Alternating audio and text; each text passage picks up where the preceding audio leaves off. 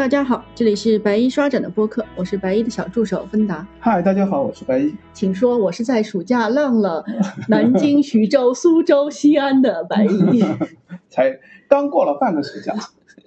嗯嗯，但是今天我们不聊外地，我们还是回来聊一下这个杭州丝绸博物馆的展。因为这个展八月二十五号就要闭幕了，嗯，所以虽然我们白衣在暑假里看了很多精彩的展览，不过我们今天先回到杭州，我们聊一聊丝绸博物馆今年的丝绸之路周的西海长云这个特展。嗯，非常不错的一个特展，嗯，也是丝绸博物馆每年的重点展吧。基本上丝绸博物馆最好的一些展都是在这个丝绸之路周里面开展的。然后展期大概也就两三个月，基本上都是这一段时间嘛。嗯，差不多都是丝博最好每年最好的展。嗯，六月十八号到这个八月十八号左右，或者九月十八号左右吧。今年好像是因为疫情的关系，所以。本来应该是六月十八号开的，结果一直拖到了七月初，是才正式的开始了这个展。因为嗯，大量的文物需要从青海博物馆过来，那疫情的很多因素的影响吧。嗯，那我们先介绍一下丝绸之路周这个项目吧。嗯，呃，丝绸之路周是从二零二零年开始第一届的。嗯，那今年是第三届。嗯嗯。那么整个丝绸之路周是国家文物局和浙江省人民政府主办，然后主力应该就是我们的中国丝绸博物馆去做一个承办。承办。对，二零二零年的时候呢，丝绸之路周的这个呃主题是呃互学互鉴，是吗？不太记得了。对对对对对。但是然后那一年。有两个展，特展对，一个是众望同归丝绸之路的前世今生，嗯，介绍了一下，主要就是介绍了丝绸之路的嗯概念的产生，然后一些发展。因为丝绸之路是一个很晚起的一个概念，这个嗯，李斯霍芬提出来的，认为中外交流当中存在这个。一个以丝绸为主体的中外文明文化交流史吧，但是实际上我们现在对于丝绸之路的理解已经远远超过当年的这样的一个认识了。那么这个展，嗯，以介绍丝绸之路的概念为缘起，然后介绍了一下中外文化文明交流的这样的一个这样的一个点吧，然后也借了借展了不错，非常不错的一些东西。对对对，然后隔壁就是那个一花一世界，嗯，对，丝绸之路上的互学互鉴，嗯嗯。这个是呃，那个这两个展示就其实就利用了丝博的这个常设展厅的一人用了一半的样子嘛。对对对。那前半部分是介绍丝绸之路的概念为主，然后后半部分就是这个。思路上的所谓的互学互鉴，其实就是中外文化文明的交流。对，那么在中国的器物上出现外国的图样，在外国的器物上出现中国化的一些痕迹，或者是中国的文物到外国去，外国的文物进入中国，就是这样的一个概念。最好的文物其实是在这个展厅当中。对对对，你可以很明显的观察到文物或者说文化纹样之间的一个融合和流动和转变。我印象当中有大同出土的那件很典型。的希腊罗马样的银盘啊，一些这个像嗯泉州出土的穆斯林的墓葬碑啊，这样的一些东西。对，我觉得丝绸之路迷人也就在这个地方，就是它很可以观察到整个文化的一个流动和这个传递。对对对。那呃，二零二一年的时候也是去年对各个国家地区的这个文物过来，那么当时。的特展是这个万物生灵丝绸之路上的动物与植物，嗯，还有方寸锦绣丝巾上的丝绸之路。那其实重磅重点应该重点就是万物生灵的那个展，对丝巾上的那个丝绸之路展我也没看到，可能是同期，应该它基本上都是差不多展期开的嘛，但是可能那个展厅就比较小，我也没特别关注。万物生灵的这个展也。蛮不错的，就他关注了一个点，就是，嗯，因为有一些动物和植物，你安理是看不到的，它有自己的生长、生活的活动领域的。那，嗯，为什么中国的器物上突然出现了一个外国的动物、外国的植物？那一定是因为中外的沟通交流。也有很多这个展当中，我觉得最有趣的一点就是介绍了很多从域外传进来的这个各种各样的食物吧。我可以认为也有调料这一块，就是在嗯张骞通了西域以后，有大量的我们日常生活当中被我们认为已经是。非常常见的各种的食物的材料，其实追根溯源会发现它来自于西域，甚至来自于更远的地方。对对，就这一点也指明了丝绸之路，嗯，就是二零二零那年那个展，更多的还是以图案化的一些信息为核心，在介绍中外的交流。那这二一年的这个展就更落地到。就是实体化的一些物质化的一些传递和沟通了吧。那么今年的这个展，我我觉得整个的主题又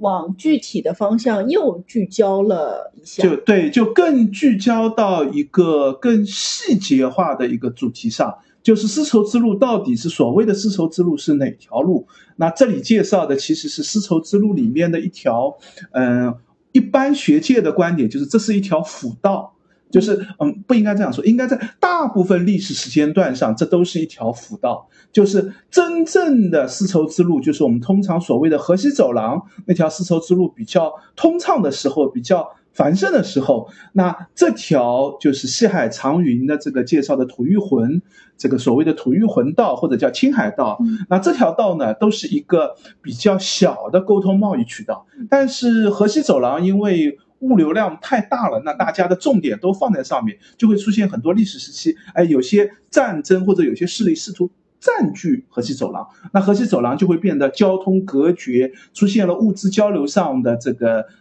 断绝，那这时候这个青海道就会变成一个非常重要的通道，而且青海道的时间也比较早。我们从现在的考古出土来看，我觉得其实青海道在嗯汉代以前肯定是有，就是通常我们认为丝绸之路开通的张骞凿通西域之前，其实青海道已经是一个非常重要的中外交流的一个这个通道了。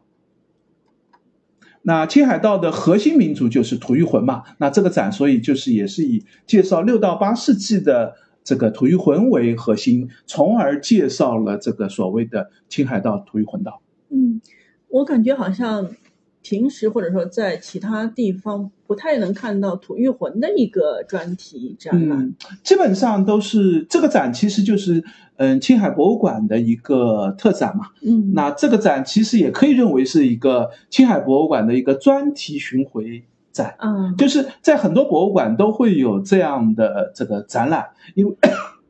因为每个博物馆都会有自己的一些特色产品和特色主题嘛，那这样的特色主题呢，嗯，也希望在省外有更多的人可以看到。那么，一般一个好的主题一旦策划好以后，博物馆里面可以为这个主题拿出来的文物呢，就是比较容易搭配。那库房里面也比较知道放在哪个位置，就很容易调拨出来。那有一些呢，就放在展场当中，需要去巡展的时候，就直接那个拿出来就可以。每个博物馆大概都会有一些这个嗯三到五个这样的特展吧。那嗯青海博物馆比较有名的大概就是这个特展，然后另外还有一些民族的或者其他的一些特展。这个展其实应该是各地都会巡展。就之前我没有详细的查资料，虽然我之前也没有碰到过吐谷浑的这个展，但是实际上我知道这个展其实是之前也展过的，只不过因为这两年呢，因为嗯雪卫一号墓和这个热水。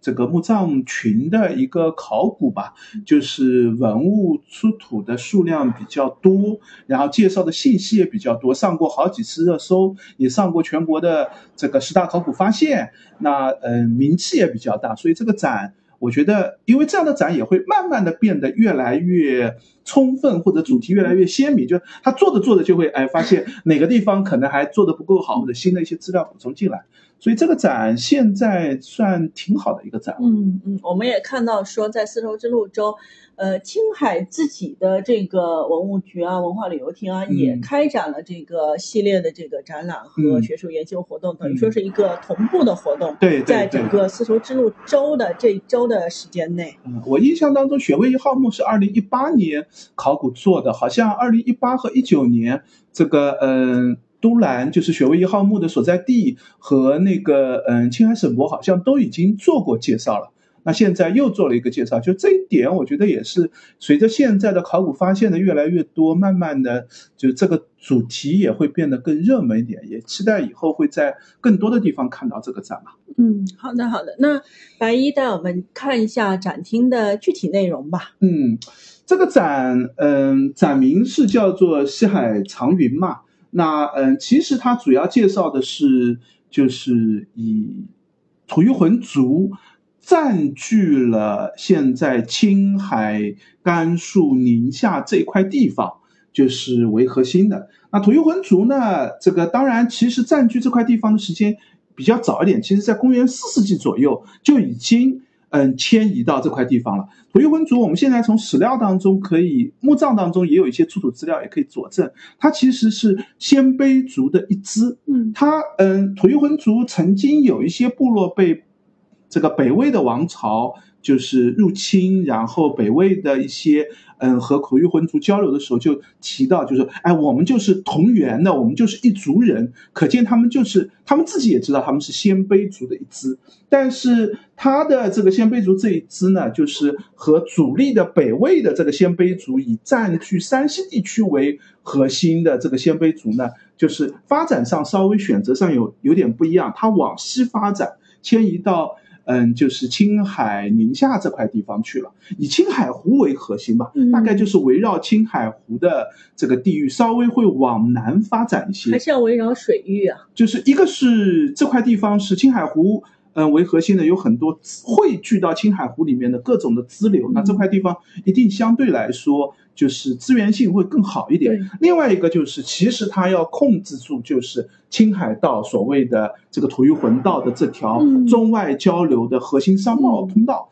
这个嗯，控制住这个商道以后，自然也会更富有，更容易发展起来。那四世纪他们就迁过去了，但是在早期的时候，嗯，四世纪的时候，公元三百多年的时候，其实就知道这是河西走廊更为茂盛的时代。嗯那这条道上显然就会相对来说没有那么丰富的这个嗯资源啊或者各种的因素，但是到了大概嗯五六世纪的时候，随着河西走廊这个呃因为战乱的一些原因，就是呃南北朝时期。这个战乱频发，控制势力的这个割据，各种原因吧。那呃，青海道开始崛起起来，吐谷浑族就变得相对来说比较重要了。那到了隋代的时候，嗯，隋炀帝有一次西征，西征的时候呢，就是把吐谷浑族呢赶出了他们所控制的这个青海道。但是很快，隋朝时间很短嘛，对那隋炀帝又退回去，隋中原的势力又退回去，吐谷浑族又重新控制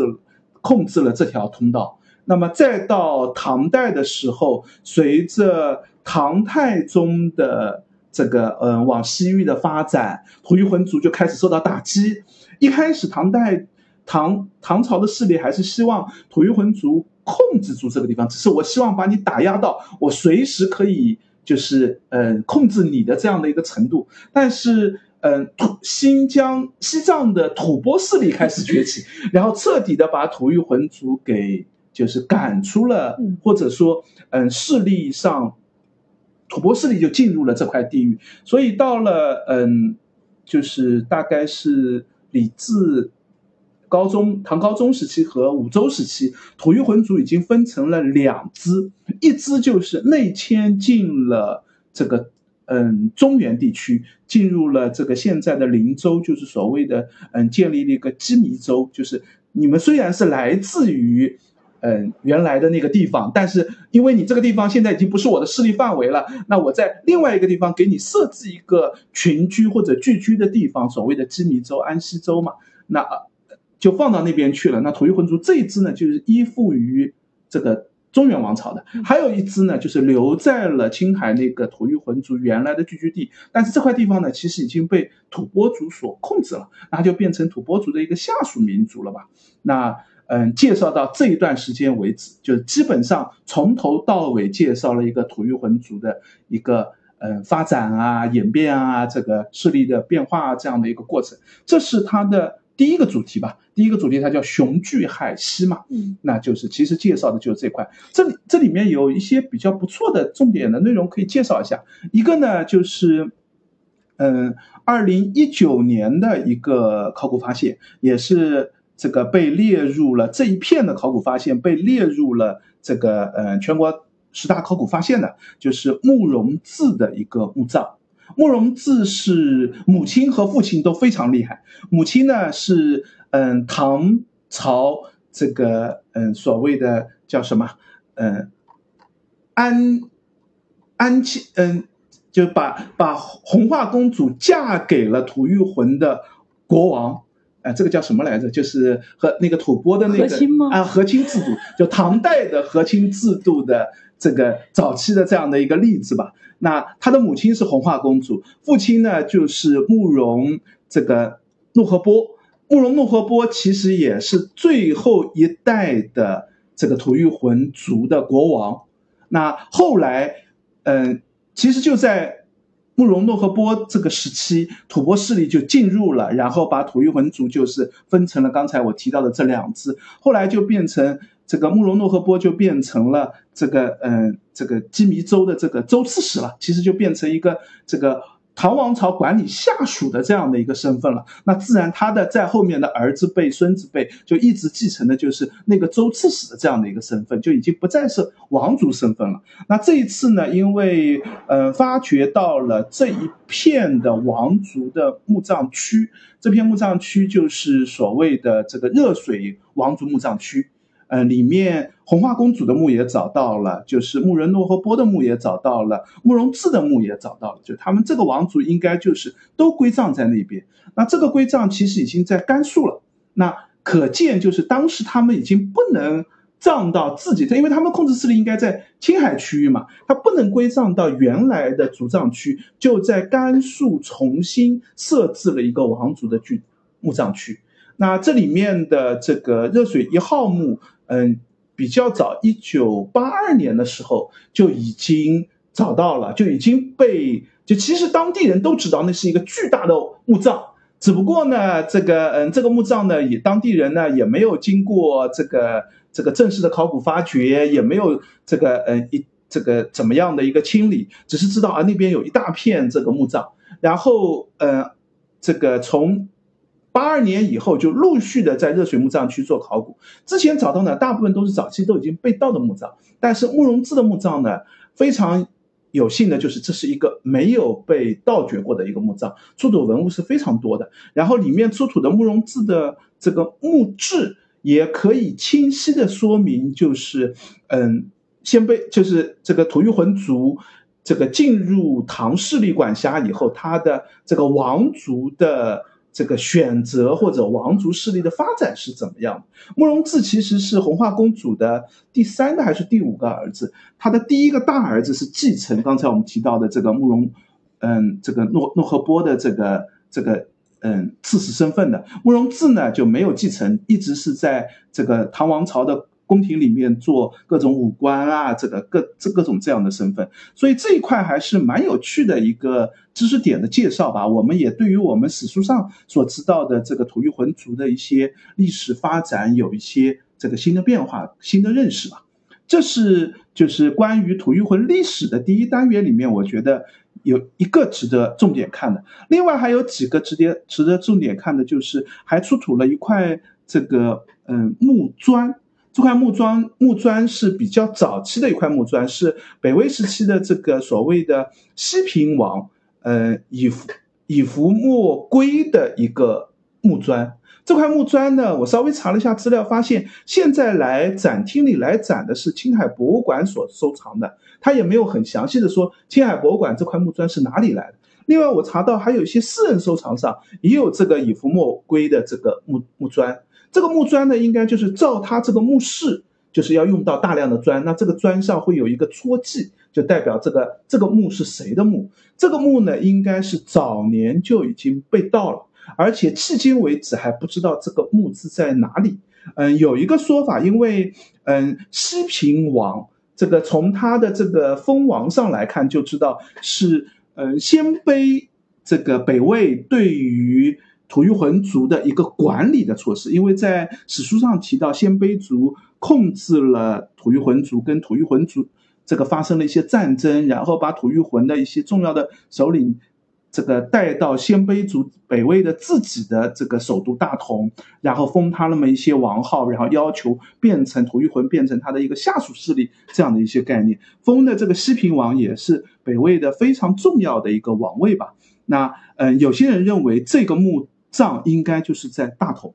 那么因为就葬在了这个北魏的核心区域，但是迄今为止没有发现这个墓葬。那这是一个嗯点吧，也可以补充我们对于吐谷浑族早期的一些活动了解，他和鲜卑族的关系啊等等这方面的一些因素。另外还有一个稍微提了一下，就是嗯这个吐谷浑族的所谓的吐谷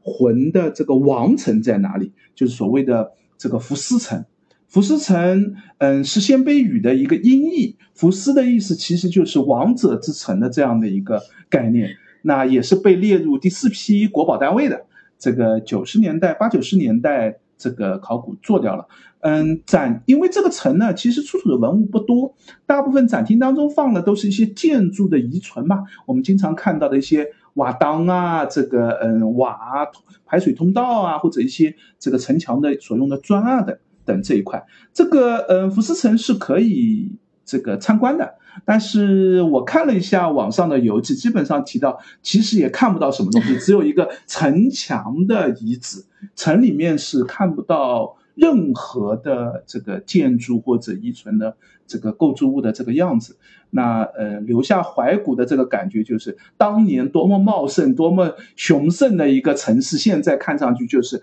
一个这个沙漠里面的这样的一片土坡了，这样的一个概念。然后，另外还有一个介绍到的，就是二零一八年非常重要的一个考古发现，就是雪卫一号墓。这个我们这个后面其实后面还有单元更主题的来介绍，在这里面呢放了一些雪卫一号墓出土的文物。那这里面嗯提到的就是雪卫一号墓的是我们现在少数嗯能够确定吐谷浑族墓葬的墓主人是谁的。刚才我们提到的慕容志也是啊，就是因为，嗯，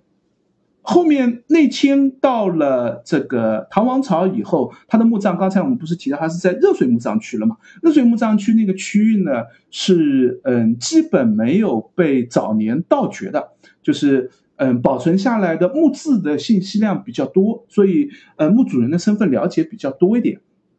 但是雪卫一号墓呢，这个墓葬区呢是在青海的。青海这个墓葬区呢，应该是更早期的一个这个，就是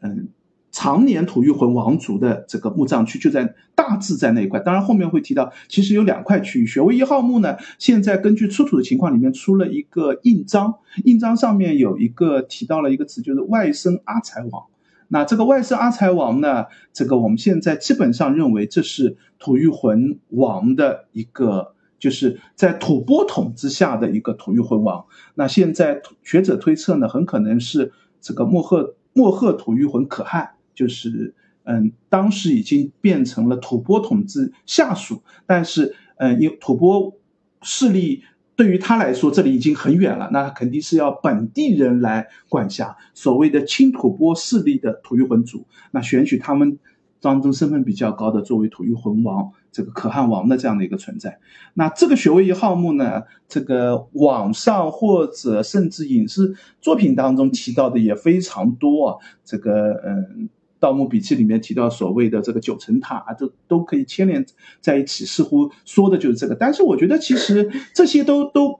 不那么不那么，就其实文学作品嘛，就是只是聊聊而已。是当地人就称它是九层妖楼吗？嗯。一个是它本身的墓葬就是这个一层一层的这样的形制比较多，另外一个就是这样的墓葬形式其实也是就是吐蕃人或者是就是西西域民族的一个大墓葬的一个常见的一个形式吧。至于说把它牵扯到九层塔、九层妖楼，我觉得其实也有，就是后来为了宣传上，我觉得其实不太好。就是就是，当然现在很多就是官方。宣传当中，有的时候也会为了让更好的宣传或者引起关注，也会拿这样的说法来说。这方面的吐槽已经很多了，我就不吐了。就是实际上，我觉得雪卫一号墓其实蛮可惜的。嗯，我所知道的雪卫一号墓，其实早就知道那边是有大的墓葬，但是作为考古来说呢，一般都有所谓的。就是尽量不做扰动的原则。那雪卫一号墓这样的墓葬发掘起来是非常的困难的，就是它的墓葬结构很复杂，里面保存的文物非常多。然后，嗯，如果没有这个盗墓的话，其实它完全可以。暂时不做发掘，我们可以把保留下来，等到技术各方面的那个情况更好了以后，那再去做考古，可以发现更多的信息和线索。但是二零一七年的时候，雪卫一号墓已经就是被盗了，后期好像最后找到了有四十多个盗洞，就是它已经都不是一批人在被盗了，就大量的盗墓贼已经开始进入雪卫一号墓了。那二零一八年，好像当地公安局设置了一个所谓的这个“三幺五三幺五”啊“三幺五案”的一个侦破小组，那就是抓到了一批盗墓贼，然后收缴了大量文物。但是据我知道，其实其实收缴回来的文物是远远。没有赶上这个雪卫一号墓的这个被盗文物的，就是那四十多个盗洞，肯定抓住的是最大的一伙盗墓贼，他们可能盗取了文物是等级非常高的一批盗墓，因为市场上也看到有很多明显就是和雪卫一号墓一致的一批织物、金银饰品，大量的在市场上被贩卖。包括丝丝帛自己收藏的，这个很多都是香港的一些捐献的，嗯，它的来源现在都不是特别清楚。那嗯，很多我们从风格上判断，很可能是跟雪薇一号墓是同期的。甚至可能就是雪位一号墓出来的，当然这个缺乏，对对，没有。就我觉得盗墓和考古最大的差异就是在这个方面。就经过一个严格的科学考古，它能获取的信息是远远超过文物本身的信息。就你光把文物放出来，那它的信息量已经很低很低了。它只有在它所处的那个环境和它其他文物组合在一起，你才能对文物做更好的解读的。那。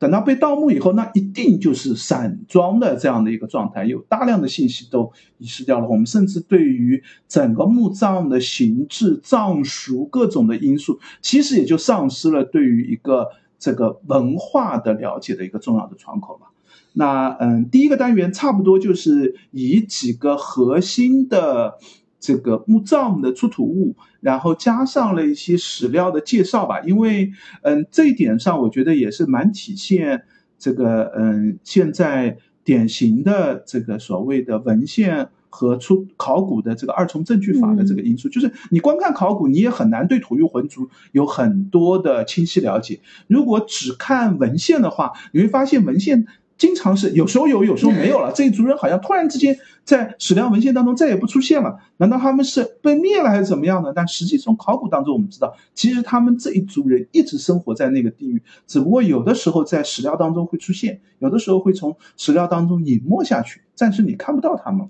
暂时看不到他们的活动。但是考古就可以用来补充这一段的这个资料。这是第一单元，嗯，也是我觉得这个展当中对于大部分不太了解土域浑族特别值得看的一个单元。然后第二个单元呢是师伯的自己的重点单元，就是嗯介绍所这个单元的名字叫锦衣肉食嘛，就介绍土域浑浑族的嗯生活的习俗吧，大概可以这样介绍，就是它以嗯几个内容，第一个是宴饮的场景。因为从墓葬出土墓葬的情况，我们可以大量的，因为墓葬基本上都是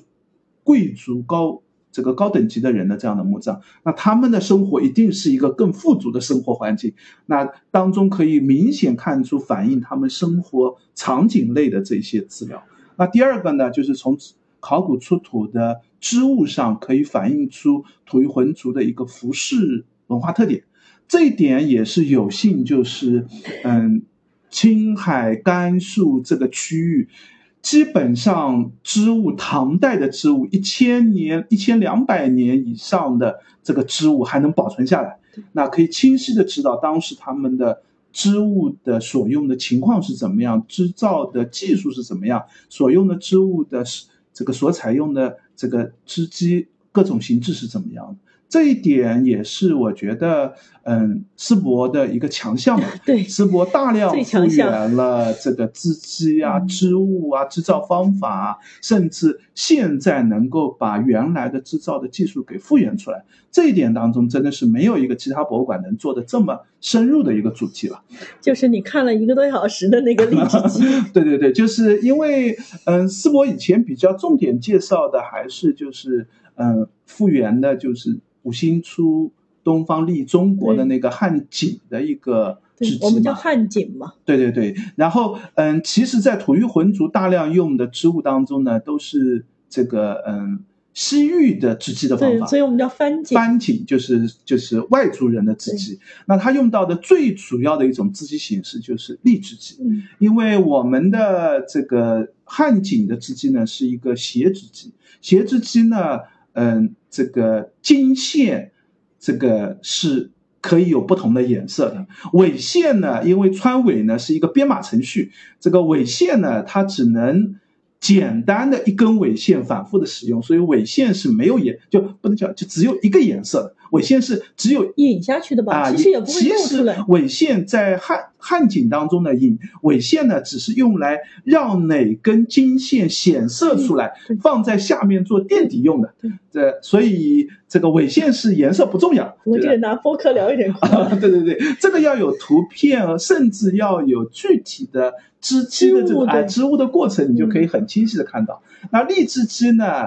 它正好相反，它的。经线是不重要的，经线是这个起到隔绝作用的。但是它的纬线呢，之所以是立织机，所以纬线就可以各种的换，这个织纬线可以这个放在地下，很方便的调换不同的纬线。这样的话就可以让纬线去成色。那嗯，当时因为很少看到。就是因为我们国内展这样的展示也非常非常少，也是我第一次看到，就是立织机的一个。而且有人在那里织。对，而且呃，应该是我当时问了一下，就是操作的那个呃嗯思博的工作人员嘛，他这个是思博的工作人员，是不是青海过来的？啊，不是不是不是，青海博物馆没有这一套，就是复原机。哦，所以这个也是思博自己的是吗？对对，就这套复原机就跟。嗯，在那个万年永宝首都博物馆的那个嗯。科技保护的那个展当中，嗯，当时要为了展现汉锦的织机方法，只能从丝帛搬一个斜织机过去，然后让。这个思博的工作人员去操作，因为别的人都不会，别的地方也没有这样的复原织机。好吧，好吧，就是这个东西是思博最最重要的，我觉得是他们专对对专就是这个呃他们自己的专业领核心领域方向了。那呃这个立织机现在复原的这套织机，思博的这套也是最好的。我跟他们工作人员聊的时候，他们其实也提到，就这个立织机复原其实也是。嗯，参考了现在存留的一些，就是嗯，其其实，在中东地区现在也有很多荔枝机。哦，他们还在用荔枝吗？其实不用了，但是他们留存了很多荔枝机了，就他们一直用到现代织机业打败了传统手工业，对，就跟我们现在其实嗯有很多博物馆还留下了清代或者甚至民国时候的一些中原织机，但是那个织机已经不用了，就是但是就是。中东地区有很多荔枝鸡，但这个荔枝鸡呢，已经是十九世纪甚至是二十世纪的荔枝鸡。对，它的演变跟当年在唐代时候的荔枝鸡一定是不一样的。是。那他参考了这个，也参考了一些文献资料。唐代荔枝鸡是没有出土的嘛？那他这时候再去做这个离职期，他们就说，其实有很多是值得考虑的地方。他们从实际的操作当中就发现，有很多已经似乎是不那么通顺的，就是他们现在的这个嗯金线，这个是直接放在了比较贴里的地方，那个架子直接绷在上面。他们觉得其实这个架子要伸出来，就是让它的操作空间更大一点。因为到了嗯十九世纪、二十世纪的时候。民间保留下来的荔枝机，你想想都知道，它一定不会织很繁复的花纹，哦，它织的就是比较简单，我我能织块布就好了。所以它的纬线虽然可以换，但是它不需要换好几种纬线。但是我们从唐代的荔枝机情况来看，它有好多好多纬线，那它换纬线就很复杂，打尾刀就打起来就很难。如果放在这里面，它操作起来就会觉得很麻烦。那显然他们就觉得，哎，那我用一个撑杆的做法把它拉出来，那这时候操作明显就要方便很多。对是不是当时为了织这么复杂的花纹，他才会要使用这样？就这个，他们觉得这个套机子还是可以改变，就是还可以改进的，就是更复原的更好。但是缺乏的一个就是我们这个汉斜织机为什么能够复原的这么好，就是因为这个嗯、呃成都的老关。这个老关山汉墓里面就出了一个模型，那这个就毫无疑问，就汉代的 写字机就是长这个样子的，它的制造原理，你一看那个模型就知道，哦，就是这样弄的，不需要后面用这个传世的这些文物来做考定了嘛，直接我们就知道，一下子两千年前的这个字机的样式我就知道，但是现在没有唐代的一个字机或者字机模型能让我们参考，从而知道当时的立字机是怎么样的。当时他们在这个展厅当中，嗯，这个我去的时候是这个展刚刚开展没多久嘛，刚刚底下织了大概呃十公分左右这样的一个长度，嗯，他们的说法是整个开展过程当中每天都会来织个四五个小时，哇，蛮累的，其实。有点辛苦。对，然后慢慢的，他们说大概呃一天就能织个一个厘米的长度的样子，然后织着织着，大概整个展期做完，整个六六七十天的样子，大概能织出一块比较长的一块布的尺寸的样子，就是就是这个展在。布展过程当中，他们就在那边把这个这个图图样织出来，然后在这个励志机现在织的这块图样当中，边上就放了一块这个嗯现代的织机机织机织出来的一个一模一样的图案对啊、那个图案算现代织机的一个复原图嘛。嗯那嗯，我觉得大家如果有兴有兴趣去看这个展厅，到时候呃后面织的比较多的时候，你可以对比一下看看，就是机织的方式和这个嗯手工制造的方式织出来的图样是不是一样的？机器都其实会不会我的灵魂？我觉得就这个这种说法太过于简化了机织和手工制作的差异。就是机织的核心问题在哪里呢？机织的核心问题是它的尾线打尾是一个机器造出的嗯，它其实没有打尾这个过程，它就是尾线穿过去，然后把它绷紧了就行了。这样的话就会导致一个问题呢，它的所有的尾线间距都是一致的。对呀、那手工制造的话，你在现场看了以后，你就知道那根尾线穿过去以后，它松松垮垮在那边的。这时候就需要有个工匠去用打尾刀去把它砰砰砰砰砰敲敲敲紧致。那你想想看，什么时候会敲得紧一点，什么时候会敲得松点？必定是每根尾线松紧程度都是不一样的。有的时候好敲，比如说这个底下比较边缘的地方，一定会敲得比较宽松。越到中间越难敲，它一定会缝隙就会留得大，就这就会带来整个图案上就会有差异性。就是所谓的没的灵魂，就是你看到 就是啊，怎么都一模一样的，但是一看到手工，你会哎，颜色好像图案就在那边变化，这这其实不是，就是不是，这其实是一个工序上的一个问题了。那呃，另外你也可以看到，就是嗯，他们会操作当中有很复杂，就是因为让纬线能够正确的成色嘛，它有四五种颜色需要成出来，那就需要有一个嗯，这个让经线前后调整的过程。这根纬线穿过去的时候，哪些经线要在上面，哪些经线要在下面？这根纬线要怎么穿？那要反复的调整经线的前后，你就会看到，另外还有个工作人员手上就拿着一个这个纸张，一个编码表，就是我要调整，让哪几根经线在上面，哪些经线要在后面，要把位置调整好，然后用一根辅助的线去做标记，就是这几根要在前面，这几根要在后面。它标记好了以后，要织这根尾线的时候呢，另外就是操作那个工匠呢，就要去按照这个标记去调整。说是很难说清楚的，这个只有在现场看它织造的过程，你才会对这个织机的实际操作有比较清晰的了解。而且这也是非常难得的机啊，这会。这个真的是你，就是如果你对织造技术感兴趣，对于古代的技术史有兴趣的话，那这这绝对是唯一的一个机会了。像那个嗯，首博的那次万年永宝那个展当中，展示了这个汉代的鞋织机。其实我觉得比较嗯不利的地方就是没有一个人。能够介绍那个斜织机的哦清晰的过程，他只是放在那边用展板来介绍。嗯，嗯，他们有丝博的工作人员吗？他们思博那个工作人员，其实这儿可以透露一下，因为那天我在那边看了一个小时，也跟他聊了好多天。这个这个工人是工作人员，是他们思博最最核心的工作人员。哦，就是那台汉景的斜织机，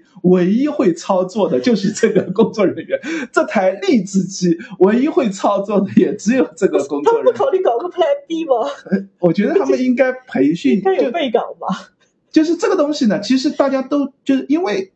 操作，就是嗯，技术史，就是我们现在对于技术史认识的没有那么的，这生活当中我们遇不到了嘛。是。就如果你了解手工技术史，你就会知道，你懂得这件事情是和你会做那件做那件事情中间需要一个很漫长的培训过程。就如果这个工作人员离职了，没问题，再花一两年的时间，照样可以再找来一个工人，同样让他学会。但是问题是你那个工人要反复的有机会去操作，他才知道有些经验是不可传授的。比如说打尾刀，力道用的轻重，会不会敲的时候敲断，拨线的时候怎么样的去拨才比较熟练、比较方便、比较高效，它有很多细节化的一些操作的。那这个就是所谓的中国古代的这个师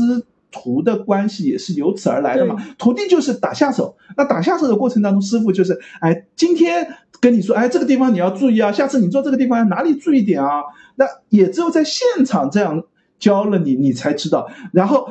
看了。学跟师傅学了三五年以后，自己亲自上手的，你会发现，哦，当年师傅说的是这个事情，就是你有很多技技术操作层面的东西。我我在那边跟他聊，虽然我听听哦都懂了，但是相信就是真的让我去做，我会发现一脸懵逼，我也做不来。那思博他们现在会操作，就真正在操作层面上、嗯熟练的操作那个斜织机和熟练操作这个荔枝机，都是同一个工作人员。哎，就很就是我们刚才提的，就就那一个人，哦就是他呀就是他，他只有他会，就也不叫只有他会，其实会的、知道的人很多，但是会操作的，实际在操作的，就是同一个人。这个怎么又跑过来跟我聊了一个小时？上次在这个，呃，其实就是汉汉代的那个鞋织机，师伯自己最早攒嘛，对，我当时就看他操作了好久，嗯然后在首播的时候也看他在操作。首播看的时候，我已经知道他在操作什么内容了，嗯知道他的操作工序在做什么事情了。就是因为之前在世博展的时候，其实我已经看了，跟他聊过几次，知道他怎么操作。那这一次我又跟他聊了，就是荔枝机是怎么操作。那他有没有认出你？他应该认识我，要不然不会聊我找跟我同 跟我可以聊起来。然后他们另外还有一些工作人员是他们的管员，应该是就在辅助给他去，呃，刚才我们提到经线的前后的编码的那个事儿，就辅助的去加那根辅助线在那边。那个呢，就是只要有个嗯手册或者有个本子，只要耐心的时间去操作。那当然快慢会有差异啊，那他们有好几个工作人员都会操作的。就是他们说好像有两三个人嘛都会的，然后有的人还会快一点，有的人心细一点。这个如果你弄错了一根，啊，就是它其实穿这根辅助线比它的实际的织的那个过程要快。那你同时可以在它织的时候，你可以穿个一根半到两根的样子，它那边织个三四根，你这边可以穿个四五根。那这时候呢，你就可以休息一下。那这个，所以有的人就会穿得快一点，就可以超越它好多；有的人呢就会很慌，生怕织错了，因为如果一根尾线织错了，嗯等你打紧了以后，你就发现，哎，一看不对，颜色错位了，就是一根线被松的时候，你是看不出这根线到底有没有问题的。但是打尾刀打紧了以后，上下两根线一贴在一起，你就发现，哎，图案花纹乱掉了。那这根线如果乱掉的话，就要抽出来重新织，那这个时间是很费神的。那有些有些他们那个就说，哎，我我很就是老是担心自己 穿错，就反复的搅和，搞得一根穿自己穿一根辅助线还比他打一根线还要慢，那就不行了嘛。就这个，其实我觉得看看技术史、手工史的这些操作，看看还是蛮有趣的，可以对于嗯，就是一些文献当中的说法或者一些实际的操作会有更深的认识吧。就你可以知道古代的这个实际操作是怎么样的，也可以了解古代的操作过程大概是怎么样的一个过程吧。所以那个荔枝机比斜枝机要慢，效率要低，是吗？呃，应该这么说，就是我们简单的对比荔枝机跟斜枝机的话，就是，嗯、我们纯粹从织一个图案上来说啊，那是斜织机的效率是荔枝机的五倍到十倍以上。哦，就是我我我要，如果两个都，我们不讨论这个图案到底是什么，只是我们织一块布出来，那斜织机因为是编好码的一个制造程序，全部都是用那个嗯提重板就直接一块板子一拉，一个这个经线就上下分成分并不存在一个穿辅助线的人了。啊，对，就它有一块编好码的一块提重板，一拉，所有的经线就上下分成分好，然后尾线啪打过去，然后这时候第二块板再啪拉起来，所有的经线就另外换一个层次，然后再穿这根纬线穿过去就结束了。它的效率远远就一个是人工来定前后关系，对一个是机器定，那你这个效率是完全没法比的嘛。而且，嗯，斜织机的构造也便于纬线的穿过去打尾的这样的这个效率，所以斜织机是一个非常高效的制造技术。这也是为什么大量中国的织物能够出口到这个因为成本低是吧？它相当于就是我我是一个工业化生产，你是一个手工作坊，那我们两个这怎么比拼价格问题啊？就是蚕丝不是布料的核心价格，真正花在里面投入的时间才是核心啊。那所以当然这就效率高很多，但是斜织机也不是这个万能的嘛。那第一个不是万能，就是它的织机的尺幅受到限制。就是这在不同的，我们从嗯绢画当中就明显可以看出，越到后来绢画的尺寸就会越来越大，这也是跟着斜织机的进步发展出现的。早期的斜织机它的所织的尺幅就比较窄，因为你如果尺幅宽了以后，提重板的难度就提高，纬线的穿过去的效率就降低，甚至纬线有的时候会缠住传不过去，就是这些都跟你的技术发展逐渐有关的。一开始的这个斜织机，它能织出的宽度，就是嗯。经线的数量就会有限制，这是第一个。第二个，这个斜织机的这个缺陷呢，就是它的图案呢是有限的，就是像嗯。五星出东方利中国的那块汉锦已经是当时最最复杂的一块汉锦，它大概有四十八块还是四十几块的提重板，也就意味着它只有四十八根纬线用来拼出一个图案。金线吗？纬线。四十八是因为它提重板提的是金线，然后你一个提重板就你这个图案的高度只能有四十八根纬线，对对，对，你只能有四十八根纬线那么长度的一个变化。对对，这个图案是你可以各种各样变的，啊啊，但是如果你要超过这个，因为你循环了嘛，你对你后面就是同样这四十八个，排到第四十八块体重板的时候，你要从头从第一根体重板开始拎起了。那所以这个为什么不能再多了呢？那个嗯，当时这也是我和工作工作人员聊的时候，就他们谈到复原那个汗血之机的时候，如果你增加体重板。它的体重板的，就是因为体重板越多，就意味着这机子越长嘛，然后经线就要这个体重的这个部分的经线就要设置的尺度更大，多了以后就会打结、会缠绕，嗯会有很多的制造上的困难。现在复原上来看，基本上这已经是一个汉代鞋子机的一个极限了，就是再加一块体重板，加一块，你说可不可以？也许也可以，但是没有这个必要。就是，但是加个三块五块，很可能就会出问题了，效率也会就破损也会更多，问题也会更多。那这就是，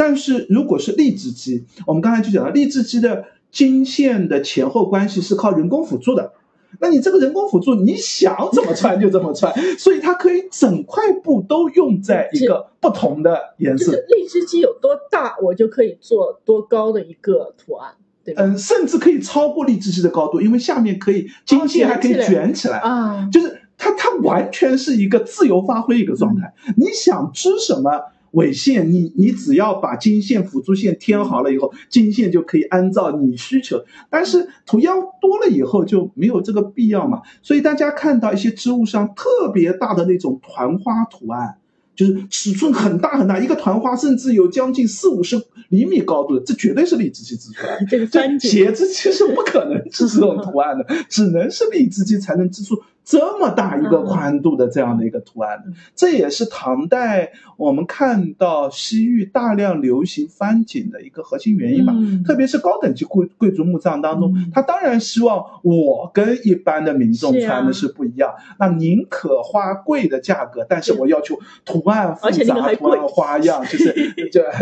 就就它明显会有一个流行的背后的原因嘛，大概是这个样子吧。嗯，然后在这个 我们这个单元聊了好久，这个单元部分还有另外一个也是和嗯吐谷浑人的生活习习俗有关，就是骑射，然后饮食这些。我觉得这一点比较有趣的就是他做了很多假人的这个呃，用了很多这种叫什么塑料模型的人型。啊，然后摆在摆在那里，做出了他们骑射的样子，身上穿的也是他们吐谷浑族现在复原的服装，然后放了一个蒙古嗯、不叫蒙古包应该不叫蒙古包，就围帐吧，就是他们的那个生活的围帐里面有两个人在对坐宴饮的这样的场景嘛，就是相当于做了一些场景复原，对。这一点还是蛮有趣的。然后骑射的那个服饰还是挺真实的啊、它基本上是基于考古，哦身上穿的衣服、纹样、所带的嗯叠蟹带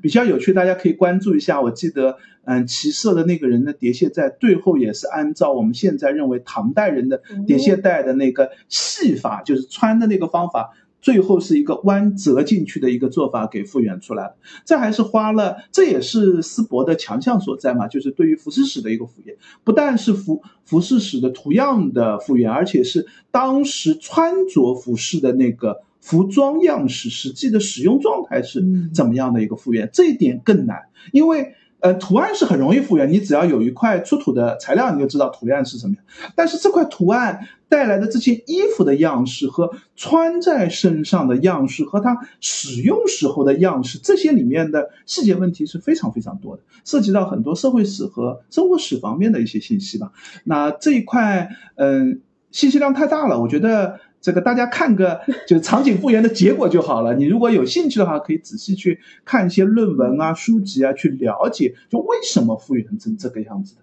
你看到的这个展厅当中是哦，他们是这个样子的，你不知道的是他们为什么是这样，为什么不是别的样子的？那这一点就需要大量的考定和考据的功夫了。但是我还是想吐个槽，那个骑射的那匹马 不是很 因为那匹马就是他们在上一次万物生灵当中用的那匹马，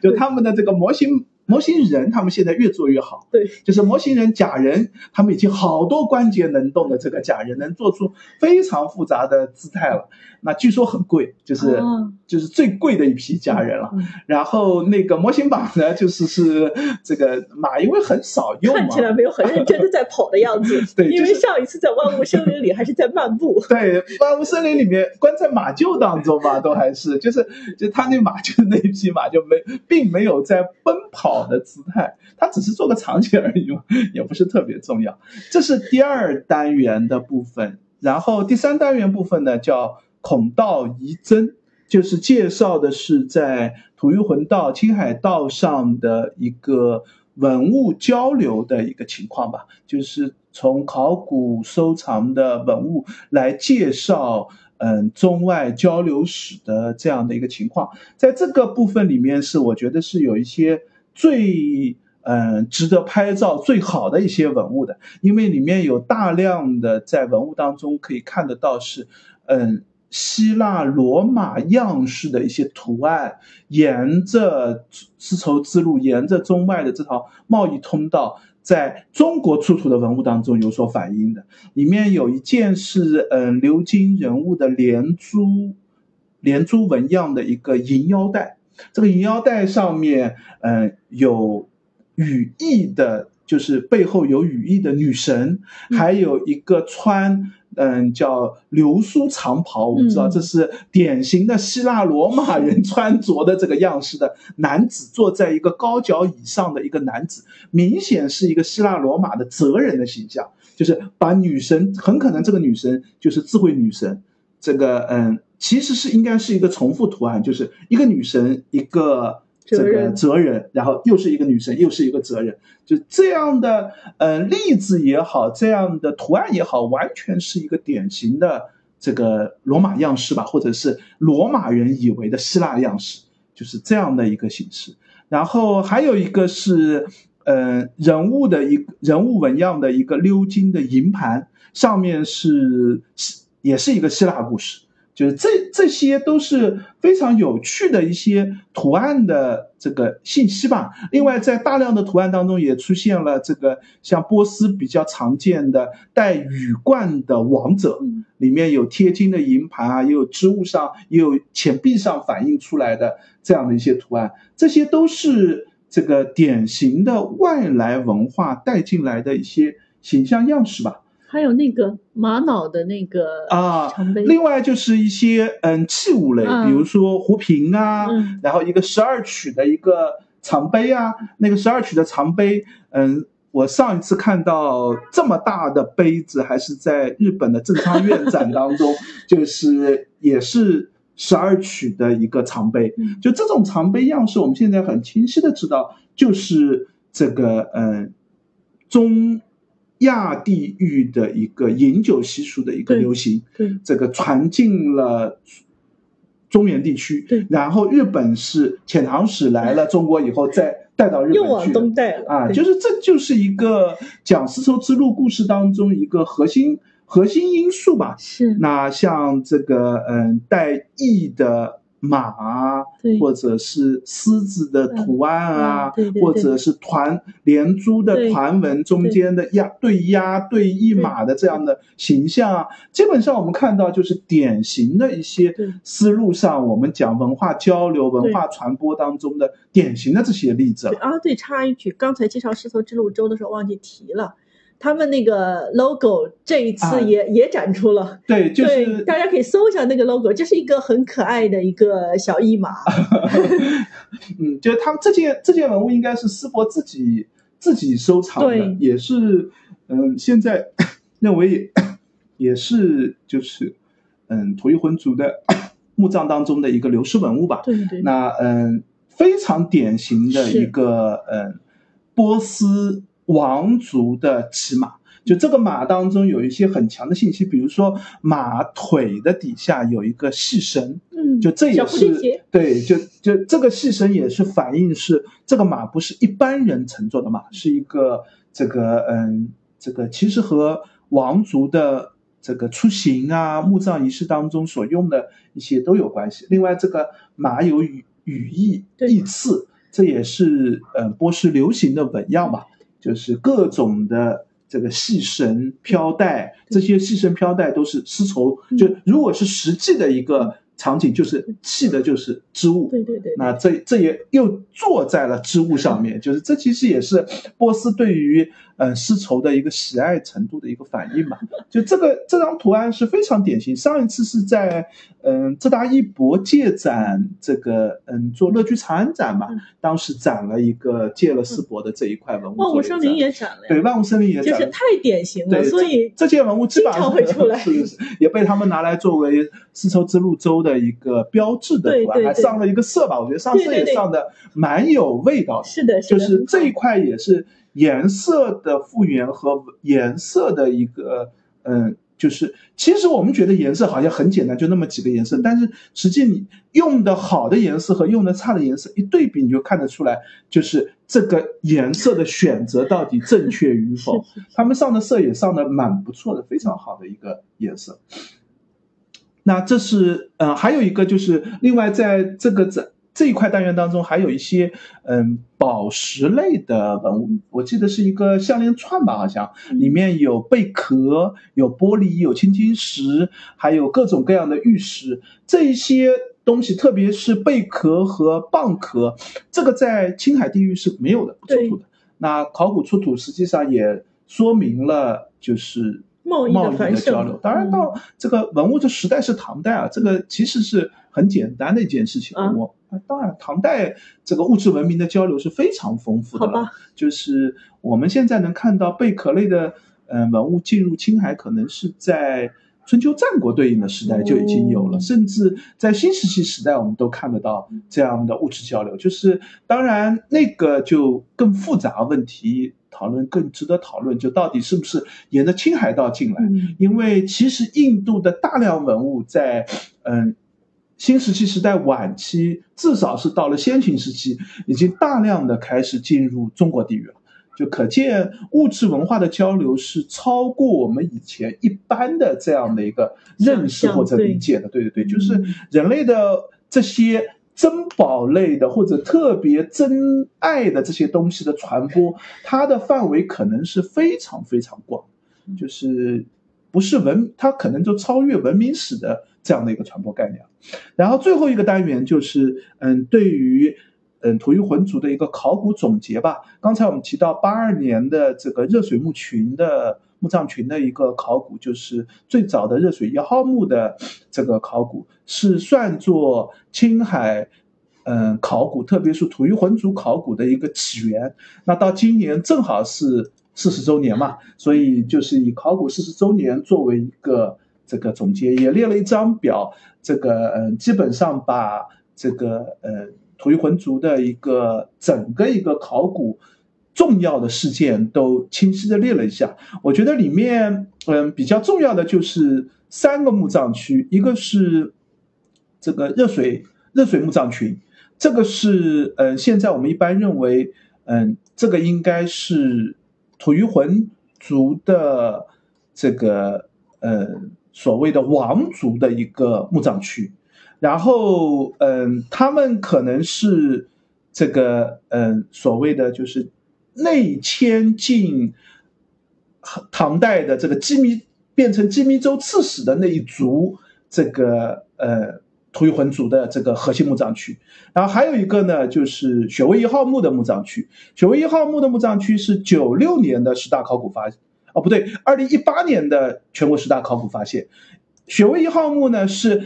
呃，依附成吐蕃族的一个吐谷浑族的墓葬区，就是以他们为最重要的核心。另外还有一个乌兰的墓葬区，这次在展厅当中复原了一个墓葬，就是乌兰泉沟的一号墓。然后，二零二零年还有一个乌兰泉沟的二号大墓的一个考古在进行。现在二号墓的墓葬资料发布的不多啊，没有看到特别多的信息。那乌兰。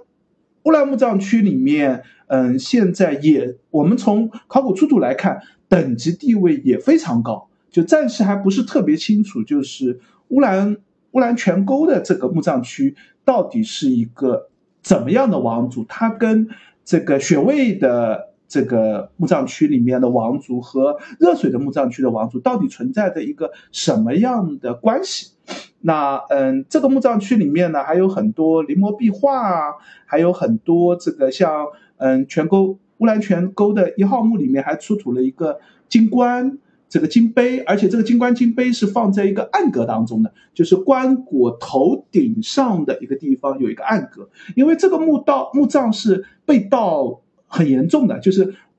整个墓室里面几乎没有什么重要的文物出土。当时做考古也是因为被盗了以后去做的考古。到了这个考古发掘过程当中，一开始觉得也没什么特别多东西，但是在把棺整个棺室边上有大量的木，它这个呃用柏木做了一个支撑，把这个柏木拆除的过程当中，发现哎还有一个暗格。盗墓贼也没有发现那个暗格，然后发现它其实暗格还做了一个，就是把柏木切断。打了一个暗格，放进去金棺和一个金杯以后，再把切的柏木再装回去，做了一个掩饰，所以这个使得金棺和金杯保留下来了。这个金冠和金杯文物等级非常非常高，是我们现在看到吐谷浑族的一个，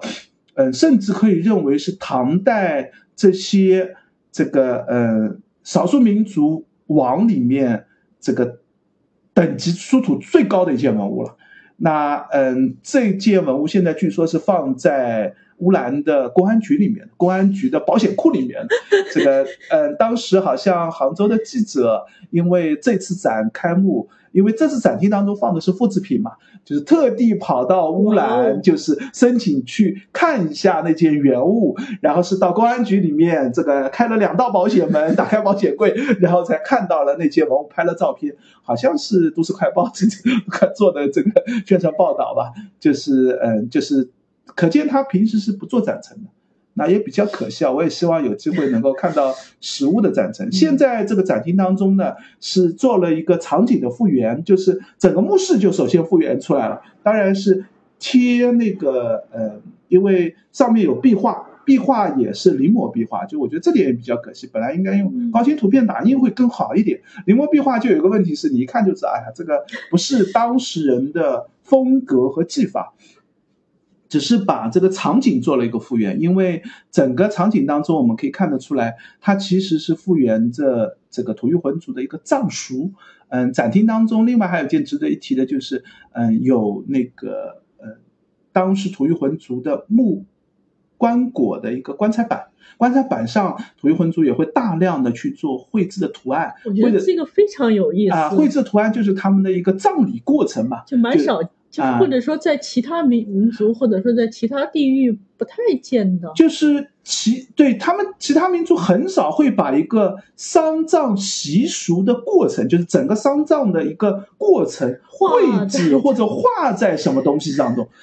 嗯，当然，其实这也是和其实我们看到北朝的墓葬当中出土的墓道壁画，其实原理也是同一个原理，就是在北朝墓道当中会画入很多仪仗人物啊、骑马人物。这个人物其实说的是什么？就是他在进就安葬仪式当中，他们要有成队列的来，要成队列的走。然后墓室当中会画宴饮的图案，就是呃夫妇生前的样子。但是吐谷浑族画上去的是他们整个丧葬的过程是怎么样？大家要要哭灵啊，要。做这个丧葬的过程当中，要饮酒作乐啊，要要这个，还有一些少儿不宜的内容，就是应该跟祭祀行为相关。大家可以到时候可以观察一下。而且展厅当中、展板当中特地回避了，就没有讲的很仔细。但是如果你发现，就会觉得很有趣。据说他们还认真的考讨论过要不要打码。对对对，要不要这个马赛克？但是觉得打了码以后好像更突兀了，很容易被人关注。这打的是什么东西？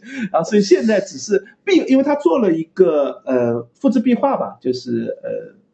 就是高清图的一个复原，那个实际的那块棺椁的板没有木板没有过来，实际过来的棺椁板是他们另外一些场景是刺轨，就是他们在那个呃墓葬习俗当中会有武士刺轨，那个嗯可能是一个假扮的这样的一个丧葬行为吧，那嗯有一些比较差的绘画，那嗯一块比较好的应该是。嗯，那个热水一号墓里面出的，我稍微有点忘记了。热水一号墓的，好像是热水一号墓的那个棺椁板的那个上面的图案，只做了一个高清的图样复原，但是非常内容非常啊，内容非常丰富。你可以，而且有比较多的，就是它其实是一个嗯按序列的一个连环画的一个场景嘛，整个丧葬的这样的一个过程反映出来，最后是以送就是游牧送送别所有的那些这个参参加。这个丧葬的这些个人作为一个结尾的，然后这也是整个展厅最后做了一个这个图版的图样的一个内容题材吧，就是嗯，整个在刚才我们提到的这个乌兰全国的一号墓的壁画当中也有这些习俗的反映，但是那个习俗用的就是我们刚才提到是一个临摹图案，就是没有，我觉得其实用高清图完全可以啊，不知道为什么可能受到这个嗯版权或者一些考就啊考古资料的一些限定的原因吧。基本上就是这一些，整个展厅就是这样的一些内容。嗯，好的，那我们会给给出一些小提示。嗯，其实这个展还是蛮受欢迎的。嗯，我记得在八月呃不七月底的时候吧，七月中下旬的时候吧就，已经有朋友跟我们说，就是周末想去约的时候已经约不到临时。约已经约，就当天约已经约不到了，对对对对就是甚至提前一天都很难，就是礼拜六想约礼拜天，几乎已经不可能对。对对，所以大家可以提前，应该是提前一周吧。对你可以到时候可以去稍微早那个公众号就提上关注一下前三。五天，其实就一般能约到。现在怎么样？对，呃，暑假当然也会比较热门一点了。就世博本来就是也是嗯特别受欢迎的一个博物馆嘛。本身的常我们还没有聊过世博的常设展，世博的常设展其实也是一个蛮不错的介绍嗯织物制造技术发展史的一个展览吧。对，那大家反正尽早在这个丝绸博物馆的公众号上去做一个预约。呃，然后的话，丝绸博物馆其实就在玉皇山脚下，嗯，交通还蛮方便的。对，交通还蛮方便的，公交车三十一路或或者还有其他一些公交车我推荐大家，如果热门的时候去西湖景区人比较多的话，是其实是嗯自己骑车穿过万松岭的隧道直接上去就可以。这样的话，就是你直接就是走江城路的地那个。那是你家出发好吗？就是江城路上，因为相对来说人比较少嘛。西湖沿线，如果你是绕南山路进去西湖景区的话嗯，就会比较困难一些。对对对这个大家可以自行选择吧。对。但是，嗯，我感觉附近的这个中用餐的，好像不没有特嗯别。他们思博后面有一条街，对就是嗯、那个有一个小公园，这个小公园嗯。正在改造。这个小公园之前最大的问题就是，嗯，小公园里面蚊子特别特别多，特还别特别，还有小咬。就是嗯。杭州很少有地域是有小咬的存在，就是那种小小的很小的小黑虫。嗯，就是要很仔细看才看得见，咬出来的包比蚊子还厉害，就咬得特别特别的痒。然后他们那个公园里面很多嗯，世博里面甚至有的时候都会出现，包括在世博门口等门口的，公交车的地方也有哦，也不能就。等个十来分钟，你大概会被咬出十几个包都有可能。就是，嗯，这个也是大家稍微需要注意一下吧。然后在这个公园背后有一条街，那条街上有好多网红店吧，就是价格也蛮贵的。嗯，然后，嗯，菜我觉得也一般般吧。嗯，网红店名气比较大了就。蛮多一般般的。对，就是这个区域不那么划算。就是如果要吃的比较好，还是翻过玉皇山到关妖博物馆的那个方向嘛。当然，这样下去距离就稍微有点远。打个的的话，可能啊，打的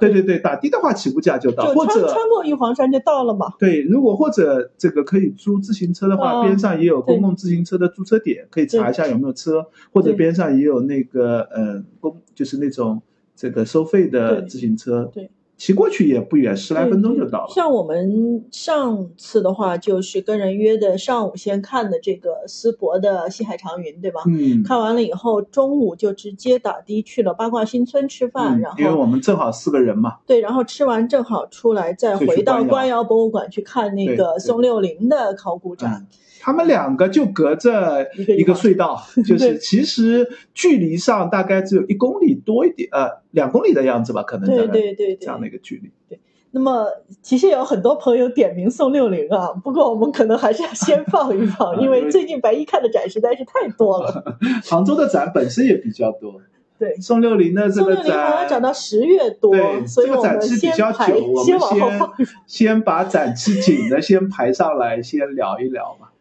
对对对，那么呃，刚才也说到了，就是呃，玉皇山啊、八卦新村啊，还有那个南宋官窑博物馆，大家呃，如果没听过之前播客的话，也可以回去听一下我们的第三期，就介绍了这个南宋官窑博物馆和详细的八卦新村的一些美食。嗯，然后我们在第十六期的时候也聊过这个玉皇山的石窟对、嗯玉皇山中的一些呃五基应该基本上就是吴越国的一个对吴越国的石窟的一个嗯情况。那有兴紫云岭照相，对有兴趣的话，也可以就是顺路都参观一下。嗯，嗯，这个范围还是杭州非常好的一个这个景区范围。其实相对来说人也不多，对人也不多，跟西湖边比起来，这里是很空的一个区域嗯。然后，嗯，风景和就是值得看的点也非常多吧。对对对，好的好的，那今天的介绍就到这里，也欢迎大家留言或者评论告诉我们你们还想听哪个展览或者哪个古迹，也欢迎大家关注我们的微博和微信公众号，我们都叫博物馆刷展的白衣客。嗯，欢迎大家关注、点赞、转发三连，再见，拜拜。